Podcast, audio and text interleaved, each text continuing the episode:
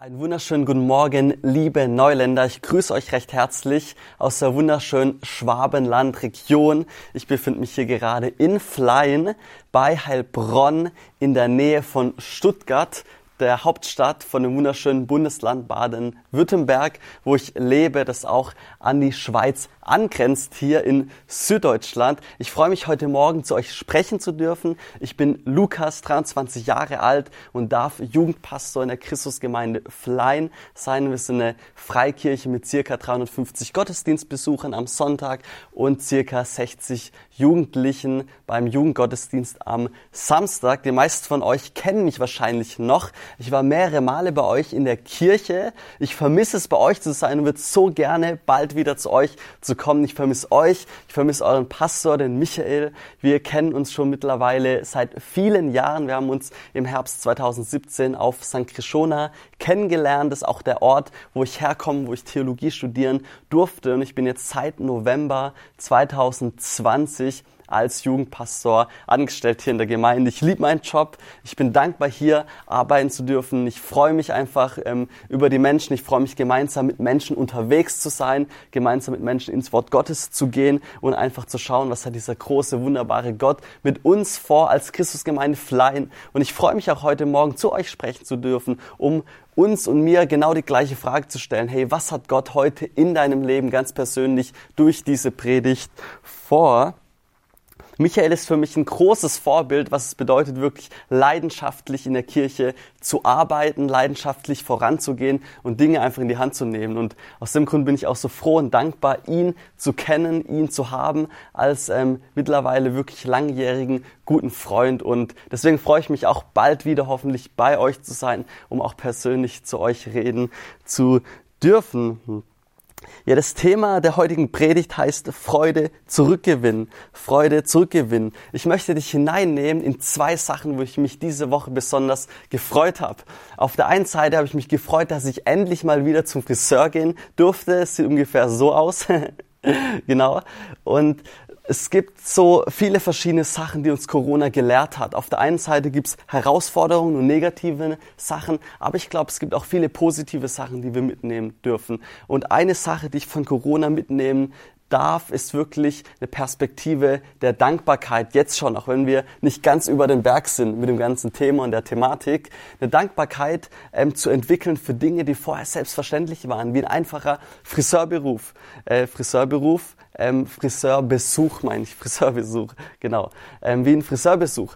Und ähm, was früher für mich so selbstverständlich war, ist heute wirklich ein Geschenk, wo ich wirklich dankbar bin, das zu haben. Und aus dem Grund heißt auch meine Einstellung seit Corona, hey, ich muss nicht zum Friseur gehen, sondern ich darf zum Friseur gehen wo ich mich auch diese Woche besonders gefreut habe, war, dass ein Freund aus der Gemeinde, aus der Kirche mich angerufen hat und gesagt hat, hey Lukas, magst du Maultaschen? Ja, ich, wir kommen hier aus dem Schwabenländle. Ihr kennt bestimmt auch Maultaschen. Wir lieben Maultaschen über alles. Und aus dem Grund habe ich gesagt, Viktor heißt er. Aus dem Grund habe ich gesagt zu ihm, Viktor, hey, natürlich mag ich Maultaschen sehr gerne. Ja, und so war ich diese Woche bei seiner Familie eingeladen zum Maultaschenessen. Ja, das sieht, das sieht so aus. War auch eine richtig coole Sache und da habe ich mich besonders darüber gefreut, ja. Ich glaube, jeder freut sich, wenn er zum Essen eingeladen wird und auch das ist eine wirklich coole Sache. Und wenn du jemanden eine Freude diese Woche bereiten möchtest, dann lad ihn doch zum Essen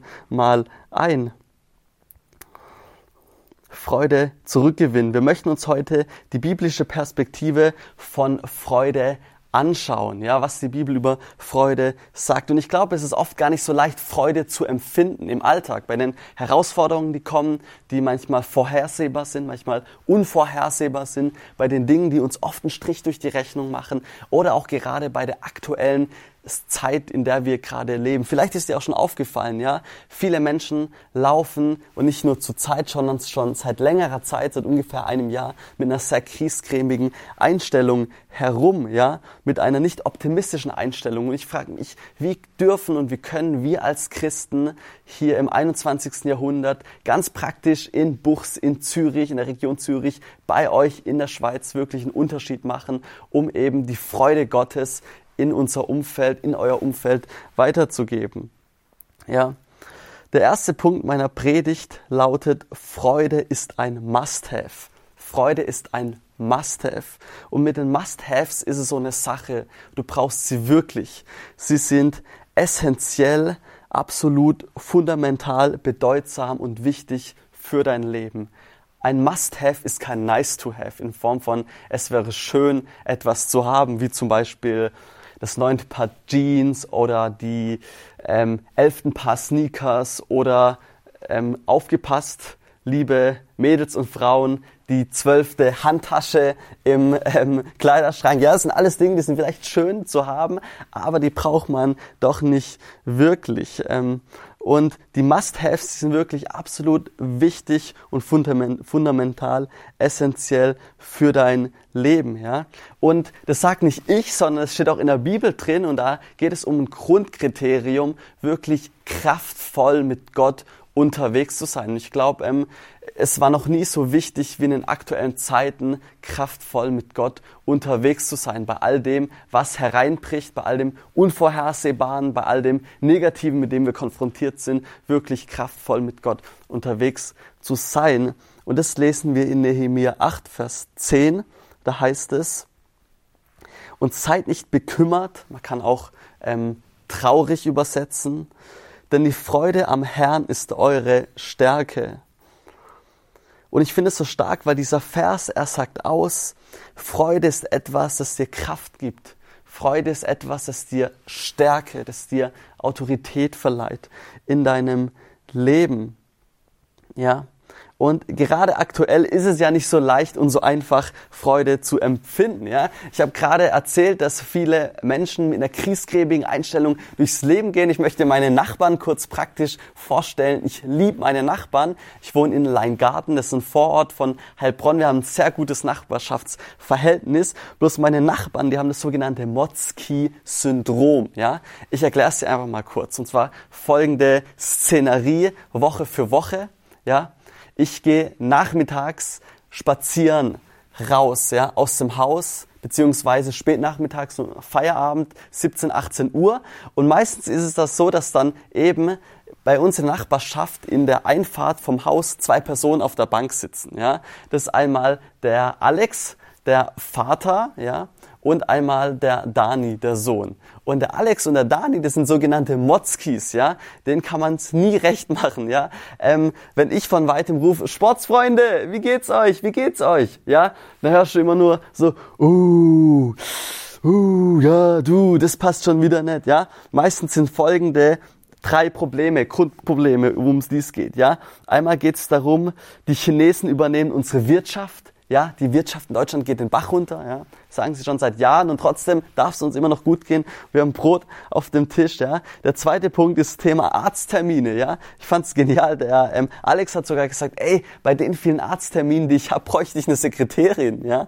Und ähm, das dritte war Fuhrparkpflege, ja. Ähm, Menschen, denen es finanziell gut geht, ja, die, die mehrere Autos in der Familie haben, ähm, denen es wirklich an nichts mangelt. Und ähm, dann das Argument mit, wow, ey, es sind so viele Autos, Sommerreifen, Winterreifen, hier TÜV machen, das reparieren, ich blicke ja gar nicht mehr durch. Ich glaube, ähm, 90 Prozent der Sachen, die ähm, gemotzt werden, kannst du nicht so richtig legitimieren. Ein paar Sachen kann ich schon verstehen, das sind meistens so 10 Prozent, wo ich sage, okay, aber doch meistens das andere sind sogenannte First World Problems, ja, erste Weltprobleme, wo ich mir wirklich sage, hey, ähm, es sind wirklich Dinge aufgrund unseres Wohlstandes, wie gut es uns eigentlich geht in Deutschland oder in der Schweiz. Ein Beispiel. Ich war diese Woche spazieren und die meisten von euch kennen das bestimmt die sogenannten AirPods. Das sind Kopfhörer, die funktionieren über Bluetooth, ja, und die sind ziemlich klein. Die steckt man sich hier ähm, ans Ohr.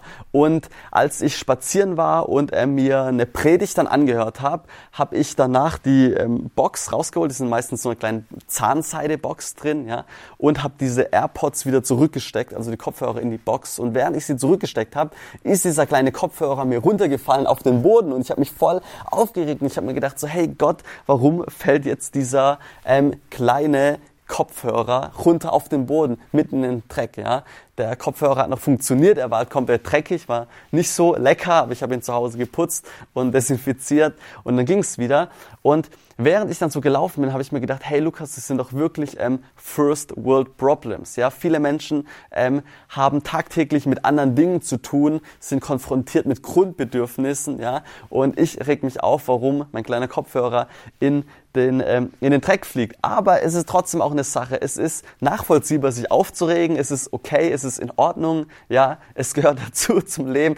Aber ich glaube, es ist oft wichtig, nochmal eine Perspektive der Dankbarkeit zu bekommen, in Form von zu sagen, hey, ich kann mich nur darüber aufregen, weil mich Gott eben beschenkt hat und weil ich eben in Form von ähm, dem, wie gut es uns gehen darf in Deutschland und der Schweiz auch mit solche Kopfhörer leisten kann. Zum Beispiel. Und ähm, aus dem Grund kenne ich das. Ich habe auch oft das Motzki-Syndrom, ja ähm, dass ich gewisse Dinge oft auch negativ sehe. Es gibt auch die sogenannten Motzki-Christen, ja, da sieht man meistens auch irgendwie alles negativ, wie es doch an, an der Christenheit, an ähm, wirklich wichtigen Sachen fehlt und dass man es irgendwie auch in der Kirche einem nie recht machen kann. Und wieder war die Predigt vielleicht viel zu oberflächlich oder ging nicht tief genug. Es gibt ganz viele Sachen, wo man sich auf christlicher Ebene aufregen kann, wo man sagen kann, ey, da fehlt es wirklich noch an der Christenheit in Deutschland, in der Schweiz, da haben sie doch viel zu lernen, ja, von anderen Christen auf der Welt.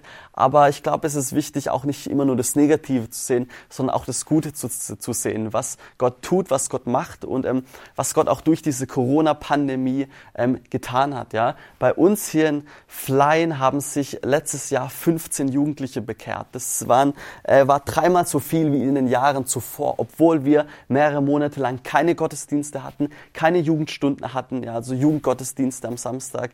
Ähm, alles online ging, hat trotz, Gott trotzdem so sehr er gewirkt und mir hat das einfach nochmal gezeigt, dass Gottes Wirken durch seinen Heiligen Geist nicht abhängig ist von irgendwelchen Umständen, die gerade auf der Welt herrschen, sondern Gott seinen eigenen Plan hat mit dieser Welt und auch mit dieser Zeit, auch wenn wir es manchmal nicht verstehen und ähm, wenn, wenn wir manchmal herausgefordert sind, ja.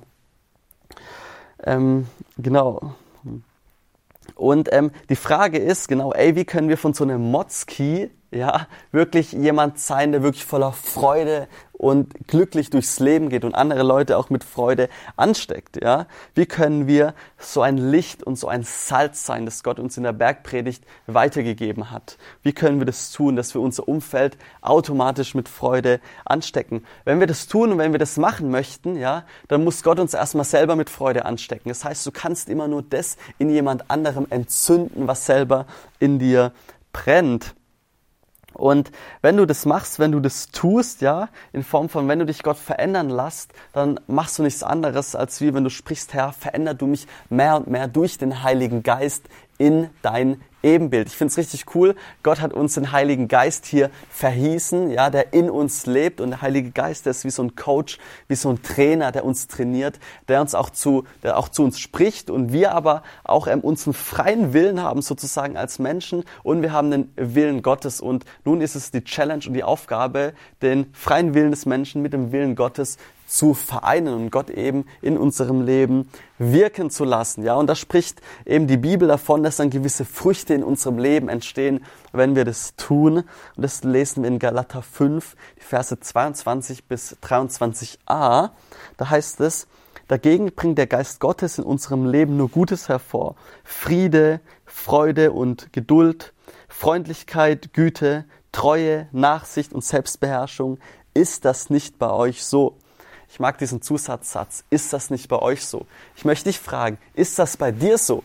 Wie steht es bei dir um den Punkt, mit dem Punkt Freude? Wie geht's dir gerade in der letzten Zeit? Ich möchte dich fragen, wann hast du das letzte Mal so richtig gejauchzt, ja, so richtig gejubelt, so richtig so ein Wuhu, Juhu, so ein richtiges Juhu, so mit den, diese tiefe Töne, die immer höher werden, ja. Wann war das letzte Mal in deinem Leben? Ich kann mich gut erinnern, ähm, bei mir ist es meistens auf der Skipiste so, man sagt, der Himmel ist nirgends so blau wie auf der Skipiste und ich liebe es, diese Piste runterzufahren, mit den Stöcken, ja, mich anzuschucken, einfach so zu jauchzen und zu jubeln, um dankbar zu sein, ja. Ähm, gerade ist es natürlich aktuell schwierig, so im Skifahren. Ja, da habe ich es meistens, aber oft ist es bei mir so, wenn ich dann eben diese Spaziergänge mache, wenn ich rausgehe in die Natur gehe, wenn ich einfach nur alleine bin mit Gott sozusagen. Ähm, das sind auch diese Dinge, wo ich mich freue, wo ich jubel, wo ich jauchz. Und ich möchte auch dich fragen: Gibt es ähm, Orte in deinem Leben, wo dich inspirieren, wo du wirklich ähm, runterkommen darfst vom Alltag, vom Stress und wirklich jubeln und jauchzen darfst? Ja, ich bin, ich darf Jugendpastor sein. Ich bin glücklich. Ja, es ist ein toller Beruf, aber es ist auch ein Beruf, wo du selber für deine Freizeit verantwortlich bist. Das heißt,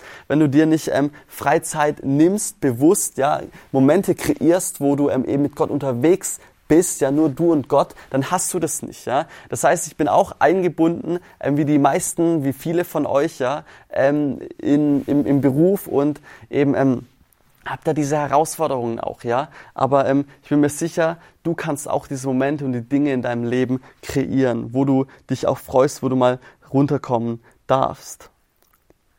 Ich finde es so spannend, ja, das Wort ähm, Freude und ähm, ja, genau das Wort Freude kannst du einfach ähm, im Urtext sozusagen vom hebräischen Wort und vom griechischen Wort hetwa und griechischen Wort chara in verschiedene ähm, Synonyme noch übersetzen. Ja, zum Beispiel heißt das Wort, kann das Wort Freude auch als Jauchzen übersetzt werden, als Jubeln übersetzt werden. Da bin ich gerade drauf eingegangen. Mich ähm, begeistert ist auch das Wort Freude kannst du auch als begeistert sein übersetzen oder auch als entzünden, ja, entzünden nochmal der Spruch von vorhin, du kannst so das in anderen entzünden, was selber in dir steckt. Du kannst so Leute mit Freude anstecken, wenn selber Freude in dir steckt.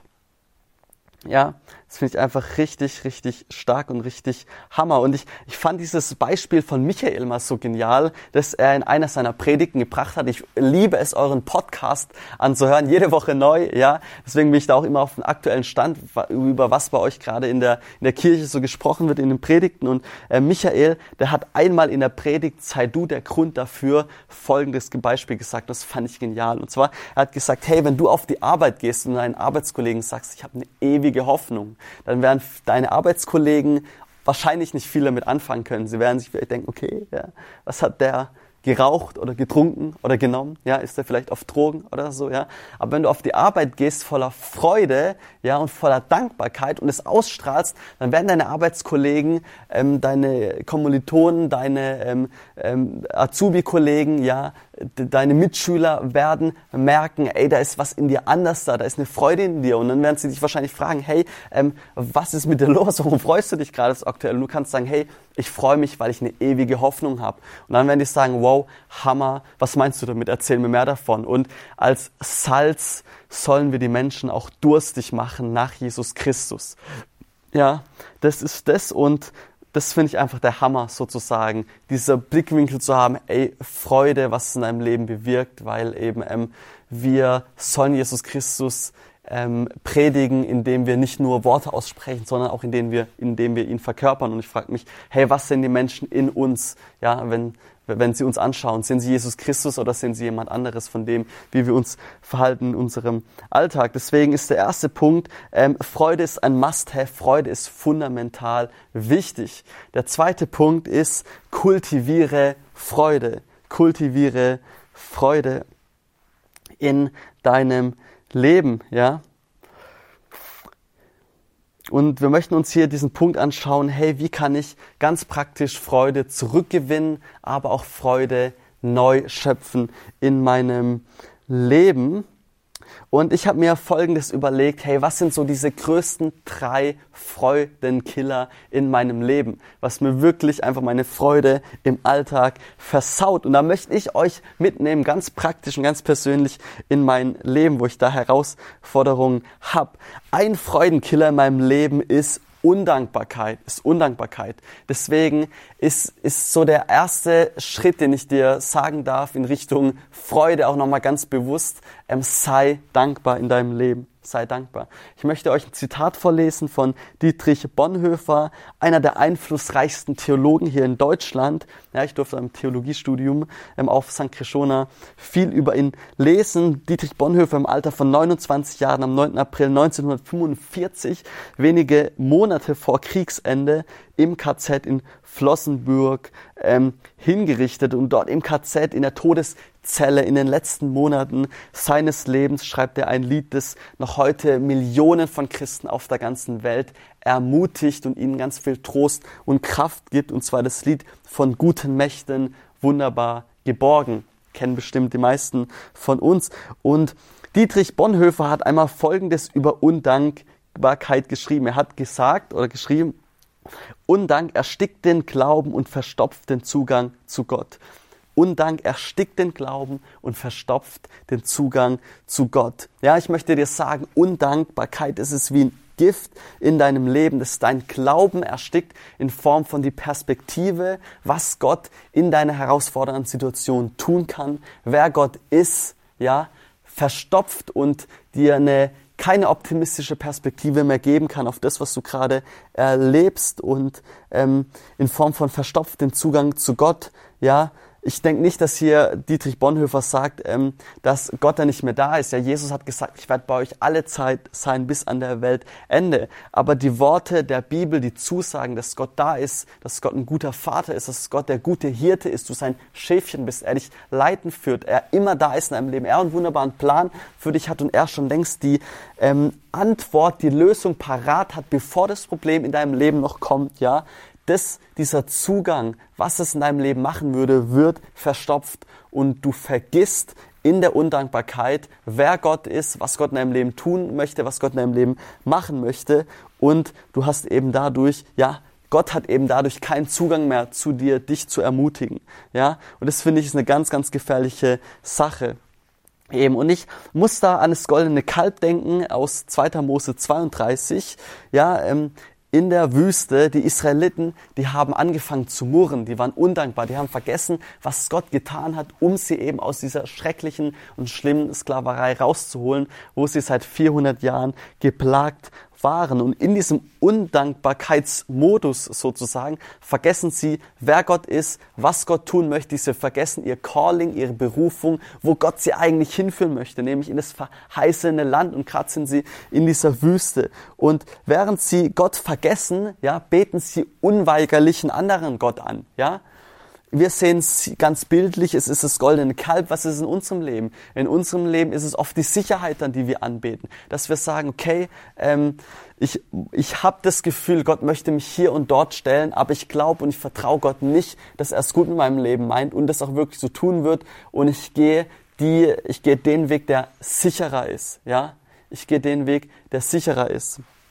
Das kann zum Beispiel ähm, ein Gott sein. Der andere Gott kann sein, ähm, dass ich, dass ich mit meinen Finanzen sage, okay, ähm, Gott hat mir aufs Herz gelegt, ähm, auch meine Finanzen weiterzugeben an andere Menschen, ähm, Finanzen ins Reich Gottes zu geben, aber ich mache es nicht, ja, aus Angst, Mangel in meinem Leben zu haben, aus Angst, nicht versorgt zu werden, ja. Und es sind immer die anderen Dinge, die wir anbeten, wenn wir von Gott wegschauen und wenn wir eben auf unsere Situation schauen. Was auch ein Götze sein kann, ist Thema Angst. Ja, du lässt dich von einer Angst leiden. Ich möchte sagen, Angst war noch nie ein guter Motivator. Angst hat zwar auch was Positives, dass wenn du wandern gehst in den wunderschönen Berg von der Schweiz, ja, ähm, etwas in dir drin sagt, es ist vielleicht nicht so gut, jetzt irgendwie am Abgrund direkt zu laufen. Ja, das sind die positiven Auswirkungen von der Angst und es, sind, es ist wichtig und es ist gut, aber Angst kann auch ein schlechter Ratgeber sein bei vielen verschiedenen Dingen in deinem Leben. Ja, ähm, konkret kannst du dir das überlegen, was in deinem Leben ist. Ich möchte da bewusst keine Beispiele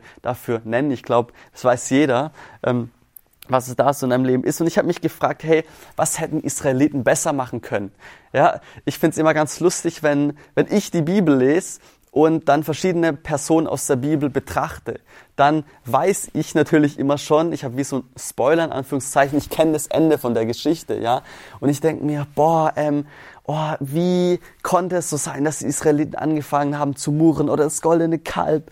Ähm, warum? Ja, warum? Und schnell bin ich in dieser Versuchung zu denken, wow, krass, ähm, die Israeliten, ja, die begreifen es immer noch nicht und ich, der Lukas, ich habe es schon längst begriffen. Aber ich glaube, wenn ich in dieser Situation wäre damals, hätte ich oft hätte ich ähm, was heißt da oft, ich hätte nicht anders gehandelt wie die, ja. Warum weiß ich das? Weil ich in meinem Leben, wenn Dinge kommen, wenn unvorhersehbare Sachen da sind, wenn Ängste da sind, ähm, fange ich oft selber an zu murren, ja. Und wenn ich Parallelen ziehe, merke ich plötzlich, ey, da ist doch auch das goldene Kalb in meinem Leben, das ich anbete, ja. Und das ist aber auch das Schöne, wir dürfen auf die Knie gehen, wir dürfen ähm, Buße tun, ja, in Form von Umkehren, ja, Metanoia, wir dürfen wieder sagen, Herr, ähm, da gibt's Dinge in meinem Leben, die darf ich vor dir ablegen, die ersticken mich geistlich, die sind nicht gut und ich starte jetzt wieder neu mit dir durch. Das ist das Schöne am Christentum und am Christsein auch, ja. Ähm, ich habe mich hab mir aber überlegt, was hätten Israeliten anders da machen können, ja. Ähm, und was, was mir wirklich hilft, ähm, nicht zu murren in dieser, in dieser Phase, wo man auf gewisse Dinge verzichten muss, wo Sachen schwierig sind, ist es, auf die Perspektive der Metaebene zu gehen. Die Metaebene, ja, die berühmt-berüchtigte Metaebene. Was meine ich damit? Meta bedeutet ähm, hoch oder oben. Das heißt, ähm, du gehst auf eine Perspektive, dass du Dinge von oben sozusagen betrachtest, ja. Dinge von oben betrachtest. Was meine ich damit? Ganz praktisch ist hier dieses weiße Blatt neben mir und das weiße Blatt, das steht für dein Leben. Ja, insbesondere diese weiße Fläche auf diesem Blatt steht für altes Gute in deinem Leben. Ja. Ähm, wo du dankbar bist für deine Family, für Freunde, für deinen Beruf, für Hobbys, für Versorgung, für ähm, Sachen, die du gerne machst und dir Spaß machen, ja, wo du wirklich aufgehst, ja, wo Dinge einfach gute Sachen in deinem Leben passiert sind, ja, das ist diese weiße Fläche. Und ähm, ehe der 5.50 Uhr oder 5.30 Uhr Wecker am Montagmorgen oder wann du eben aufstehst, klingelt, ja, ist diese, ist diese weiße Fläche nicht allzu schnell weiß, sondern da kommt so ein schwarzer Punkt ins Leben, ja. Und dieser schwarze Punkt oder auch dieser schwarze Fleck, der steht für unvorhersehbare negative Dinge ja in deinem Leben, die dich herausfordern für Ängste, für Sorge, für Nöte oder auch wo du einfach merkst, Herr, da ist ein Mangel in deinem Leben. Und schon ist dieser schwarze Punkt da. Und ich fand es mal spannend, es wurden mal Studenten befragt in Form von was sie eben sehen bei diesem Bild. Und 90 Prozent der Studenten haben gesagt, ich sehe einen schwarzen Punkt auf einem weißen Blatt. Und nur 10 Prozent der Studenten haben gesagt, ich sehe ein weißes Blatt mit einem schwarzen Punkt. Und was mich eben ähm, daraus, äh, die Annahme, die mich resultieren lässt und ich auch in meinem Leben selber merke, aufgrund von dem, was eben ähm, als Ergebnis rauskam, als die Studenten befragt wurde, dass es mir oft in meinem Leben auch so geht. Ja, ich sehe oft nur diesen schwarzen Punkt in meinem Leben, das Negative, die Ängste, die Sorgen, die Nöte, wo ich einen Mangel in meinem Leben habe. Ja, gerade aktuell. Ich sehe nur diese Punkte und ich vergesse alles Weiße drumherum. Ja, und wenn du eben nur diesen Punkt anschaust, dann wird irgendwann mal alles schwarz in deinem Leben, weil du siehst nur schwarz. Aber wenn du auf die Metaebene gehst, das heißt einfach mal rauszoomst, mal paar Meter über dich und einfach mal dein Leben und betrachtest, dann wirst du sehen, hey, es gibt ja noch diese weiße Fläche in meinem Leben. Natürlich gibt es Dinge, die sind schwierig und herausfordernd, aber es gibt noch diese Fläche in meinem Leben, ähm, wo ich einfach merke, wo krass, das sind so viele Dinge, wo ich Gott dankbar sein darf, ja. Und ähm, dazu sagt uns auch der Psalmist Folgendes in Psalm 103, Vers 2. Dieser Vers ist wirklich ein Klassiker und kennen die meisten unter ähm, uns wahrscheinlich ähm, auswendig, diesen ganzen Psalm. Und da heißt es, lobe den Herrn meine Seele und vergiss nicht, was er dir Gutes getan hat. Ja, und so, und wie es so eine Entscheidung ist, auf diese Metaebene zu gehen, um eine neue Perspektive der Dankbarkeit zu bekommen. So ist es auch eine Entscheidung, wie der Psalmist sagt, hey, ähm, lobe den Herrn, meine Seele. Er spricht zu seiner Seele, er fordert sich, er fordert wie seine Seele in sich selbst auf, nicht zu vergessen, was Gott getan hat und ihn dafür zu preisen. Ja, das finde ich wirklich Hammer. Und mich lässt daraus resultieren, Dankbarkeit ist auch eine Entscheidung in deinem Leben. Ja, das finde ich Hammer. Praktisch kannst du das noch so machen. Ich möchte kurz reinnehmen in ein Bild, ja. Josua, er steht vom Jordan und die Israeliten, die fragen sich jetzt, wie sollen wir den Jordan durchqueren? Ja, Josua, der Nachfolger von Mose. Mose hat mit der Hilfe Gottes das Meer gespalten. Gott hat das Meer gespalten, ja. Ähm, als Bestätigung, dass Gott mit ihm ist, um es den Israeliten zu zeigen, dass Mose eben der von Gott berufene Anführer ist. Und jetzt steht eben Josua als Nachfolger Moses auch am Jordan, ja. Und Gott macht das Gleiche. Er bestätigt sozusagen die, das Calling, die Berufung von Josua, indem er das Meer teilt, nicht das Meer, den Jordan teilt. Und ähm, Gott sagt zu ihnen, hey, ähm, nimm zwölf Steine aus diesem Jordan mit, ja, ähm, aus diesem, von dem ähm, Flussgrund sozusagen zwölf Steine mit, ja, als Andenken dafür, was ich für euch getan habe in eurem Leben. Und ich glaube, ganz praktisch können wir in unserem Leben zum Beispiel auch sowas tun, ja, dass wir jetzt nicht irgendwelche Steine bei uns ins Wohnzimmer reintun, sondern zum Beispiel unsere Dankesliste ähm, machen. Ich habe auf meinem Handy eine Dankesliste, da schreibe ich jede Woche auf, beziehungsweise ähm, alle zwei Wochen ungefähr, bewusste Tage und Abende, für die ich besonders dankbar bin. Und dann sehe ich plötzlich, okay, ähm, am 20. April 2019, was war da? Ach, mega cool, ich war Burger essen mit Freunden. Und dann denke ich mir, ey, was war das für ein Hammerabend? Und dann sehe ich plötzlich ganz viele Sachen und schöne Ereignisse, die mein Gott in meinem Leben geschenkt hat.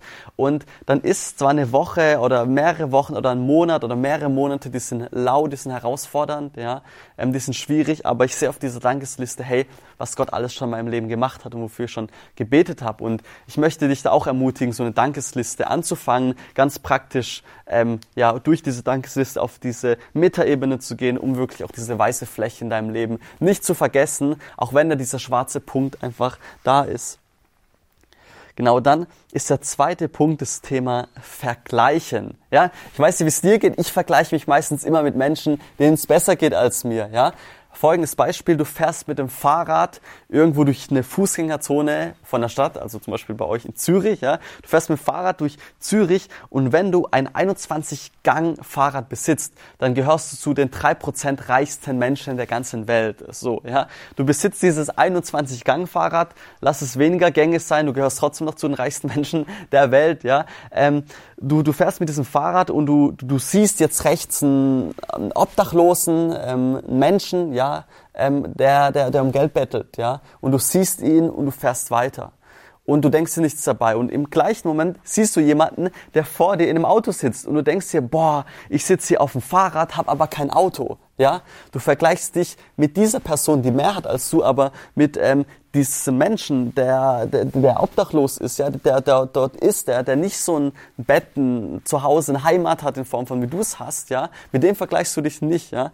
Und aus dem Grund, Grund tut Vergleichen ähm, immer etwas mit dir auslösen. Entweder macht es dich hochmütig, ja, dass du denkst, wow, krass, ich habe viel mehr als der, oder ähm, es tut Minderwert in dir hervorrufen, in Form von, ähm, dass du merkst, wow, krass, ähm, der hat viel mehr wie ich und ähm, genau, und ich, ich, ich will so sein wie der und du wirst plötzlich ganz schnell undankbar und vergisst, was Gott eigentlich in deinem Leben gemacht hat ich möchte dir sagen, du und dein Leben, das ist was ganz Einzigartiges. Ja? Psalm 139, da heißt es, dass du einzigartig und wunderbar geschaffen bist. Da heißt das auch, dass ähm, die Tage deines Lebens Gott es schon in dem Buch aufgeschrieben hat, in Form von ähm, Gott, ja, du hast einen freien Willen, aber Gott weiß schon, was in deinem Leben passiert und geschieht, ja. Und er hat da einen Plan für dein Leben, so.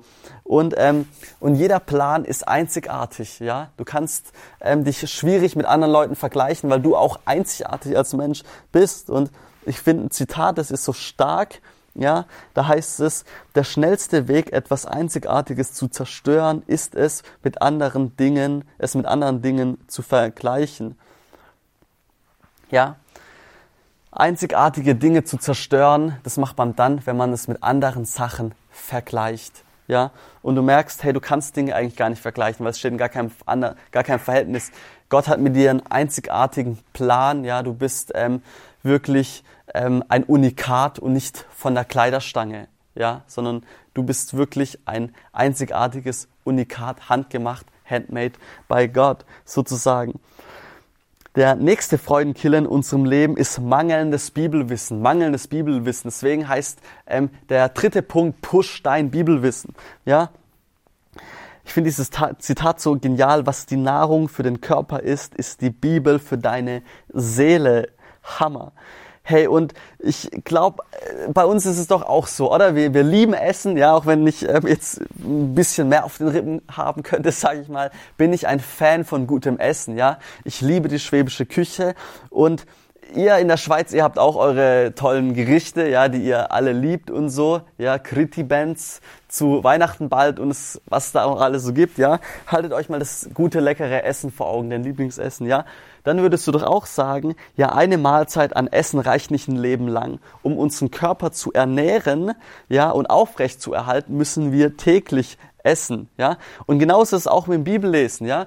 Du musst deinen geistlichen Leib täglich nähren, damit er nicht verhungert. Was die Nahrung für den Körper ist, ist die Bibel für deine Seele.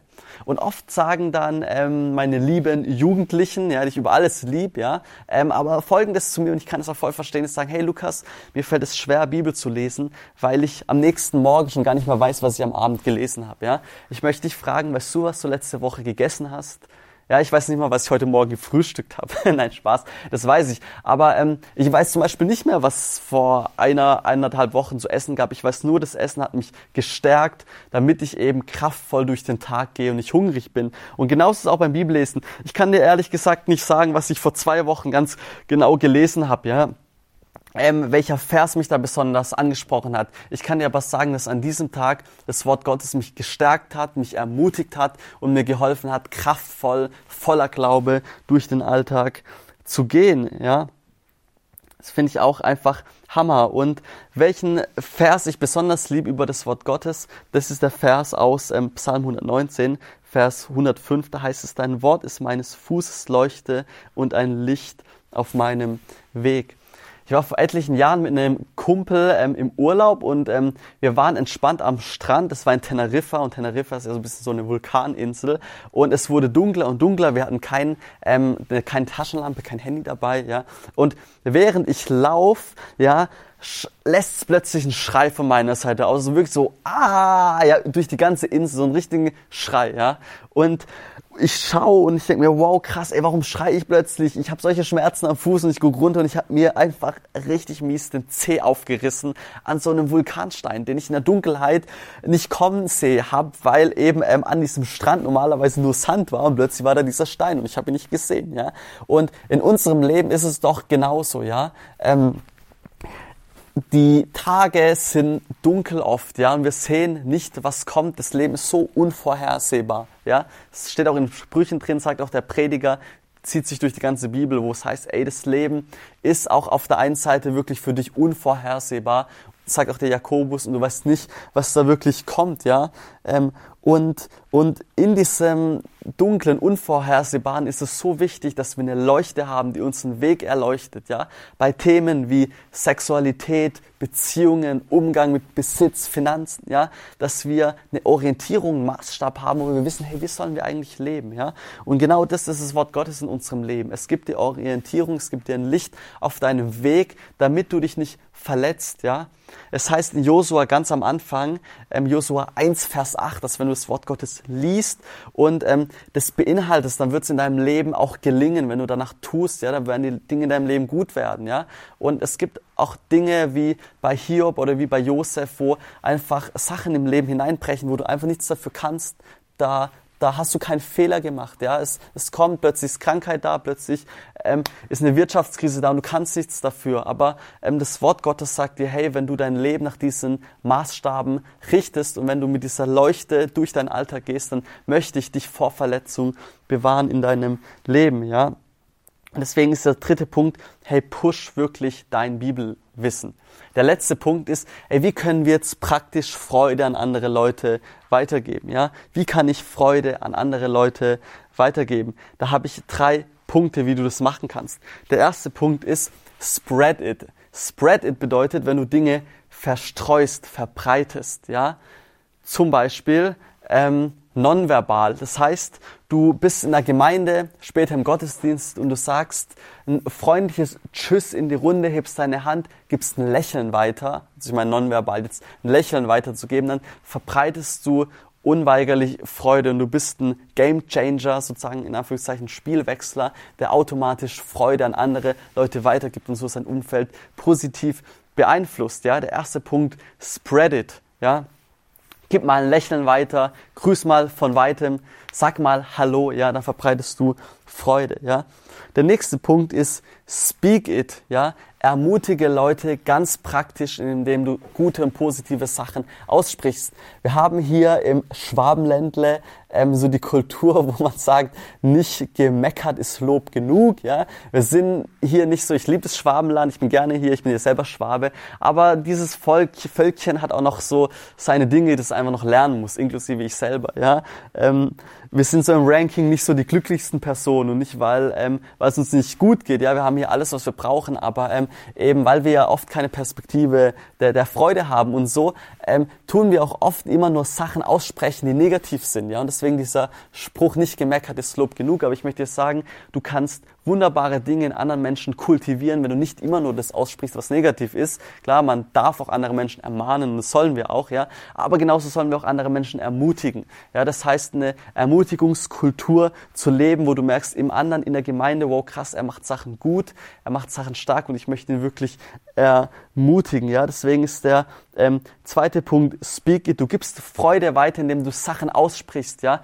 Indem du sagst, wow, hey, ich finde es so genial und so stark, wie du einfach heute im Lobpreis Gitarre gespielt hast. Das erfüllt mich selber voll Dinge, die einfach dich wirklich motivieren an anderen Menschen, dass du es aussprichst. Und das können aber auch Komplimente sein, dass du einfach mal sagst, hey, mir fällt auf, dass du voll die schöne Jacke hast oder coole Schuhe oder so. Und dann freut sich die andere Person. Deswegen ist der zweite Punkt, speak it.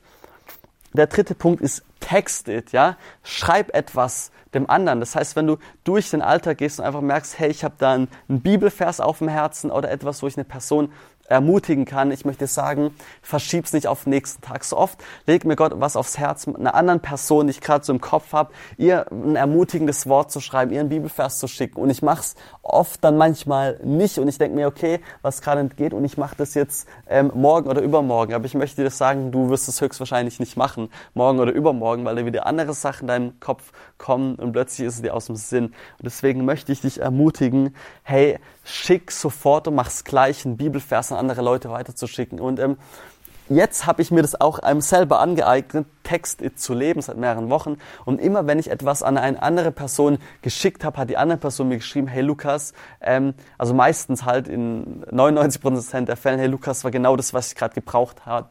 Und du hast mich durch diesen Vers so ermutigt und genau das hat gerade meine Perspektive geändert zum Positiven, so im Alltag. Und aus dem Grund möchte ich dich ermutigen, ähm, ja, Text-It zu betreiben, zu kultivieren in deinem Leben. Und ganz praktisch, wenn Gott dir was aufs Herz legt, das einer anderen Person auch dann zu schreiben die drei Punkte nochmal, spread it, ja. Gib Freude weiter, indem du einfach mal lächelst, jemand ansmilest, ein freundliches Hallo in die Runde. Speak it, indem du einfach etwas wirklich aussprichst an der anderen Person, äh, aussprichst über die andere Person, ja, in ihrer Nähe, dass, dass, dass, dass sie ermutigt, dass ihr Freude gibt und text it.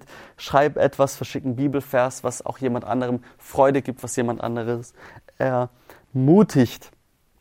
Ich möchte schließen mit einem Zitat. Das heißt, Danken schützt vor Wanken und Loben zieht nach oben. Danken schützt vor Wanken und Loben zieht nach oben. Ja, Freude zurückgewinnen hat ganz viel mit dem Thema Dankbarkeit zu tun, mit dem Thema Lob zu tun. Ich hoffe, du konntest etwas mitnehmen aus dieser Predigt, einen Punkt. Ähm, ich hoffe, du wurdest gestärkt, du wurdest ermutigt. Ja, und ich möchte sehr gerne noch zum Schluss beten mit uns.